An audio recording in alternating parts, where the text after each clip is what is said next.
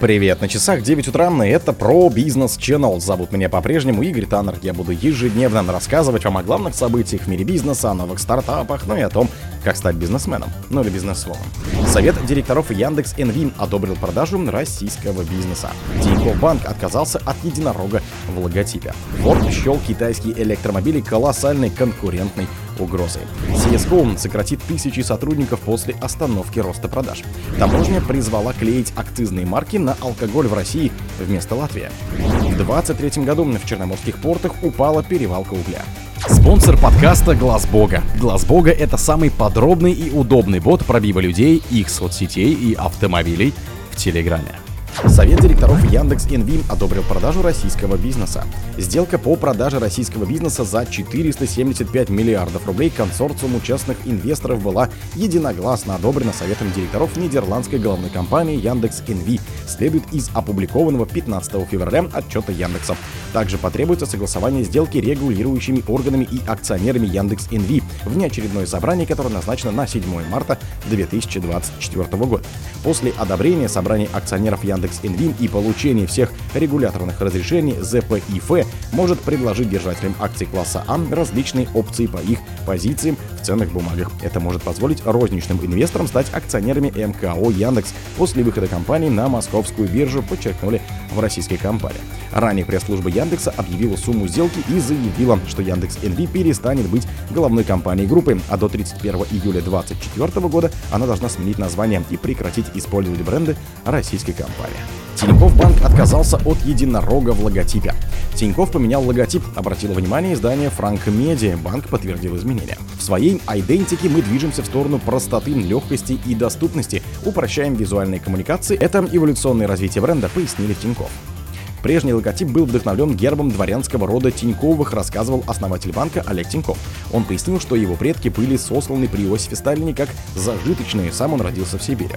Старый логотип представлял собой геральдический щит с единорогом и выходящий из облака рукой с мечом. Щит был окружен пустой девизной лентой, листьями, шлемом рыцаря и короной. Название банка было написано латиницей. Новый логотип представляет букву Т на желтом фоне в минималистическом гербе. Название написано кириллицей. В феврале банк подал в Роспатент заявку на регистрацию регистрацию дополнительного логотипа, схожего со старым, но исполненного в минималистическом стиле.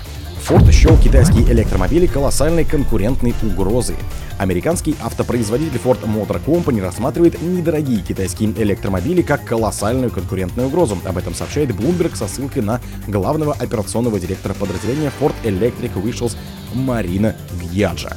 Они, Китай, опережают нас в этой технологии, сказал он. По мнению Гьяджи, китайские электромобили скоро появятся на рынке в США, поэтому Ford нужно привести себя в форму и начать лучше работать над своими моделями. Иначе у нас как компании нет будущего, подчеркнул он.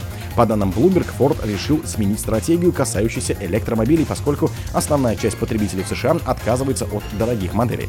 Главный исполнительный директор Джим Фарли ранее заявил, что компания работает над недорогими электромобилями, чтобы составить конкуренцию китайским аналогам.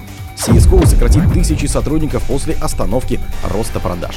Крупнейший производитель сетевого оборудования CSGO планирует сократить тысячи рабочих мест после замедления роста продаж, сообщает Bloomberg со ссылкой на заявление компании. План реструктуризации затронет примерно 5% сотрудников CSGO.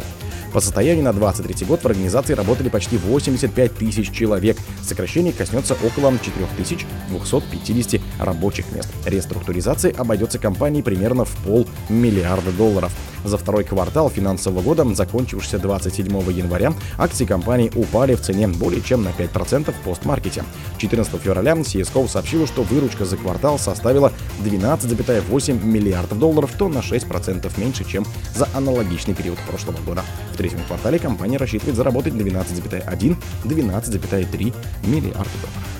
Таможня призвала клеить акцизные марки на алкоголь в России вместо Латвии. Начальник Центральной акцизной таможни, они же ребята из ЦАД, Федеральной таможенной службы Игорь Ерошин, призвал импортеров алкоголя активнее переносить из Латвии в Россию процесс нанесения федеральных специальных марок на спиртное, которое ввозится в страну.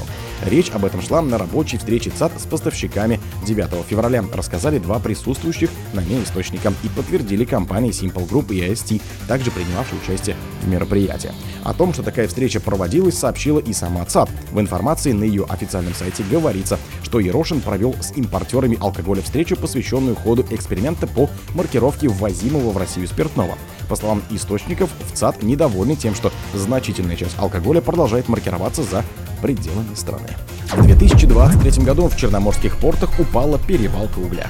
В 2023 году на российские порты перевалили 203 миллиона тонн угля, что на полтора процента больше, чем в 2022. Погрузка в Дальневосточном, Балтийском и Арктическом бассейнах показала рост 109 миллионов тонн, 46 миллионов тонн и 16 миллионов тонн соответственно. И только инфраструктура черноморского направления потеряла 8 миллионов тонн твердого топлива и просела до 32 миллионов тонн, посчитали в отраслевом консалтинговом агентстве Neft Research.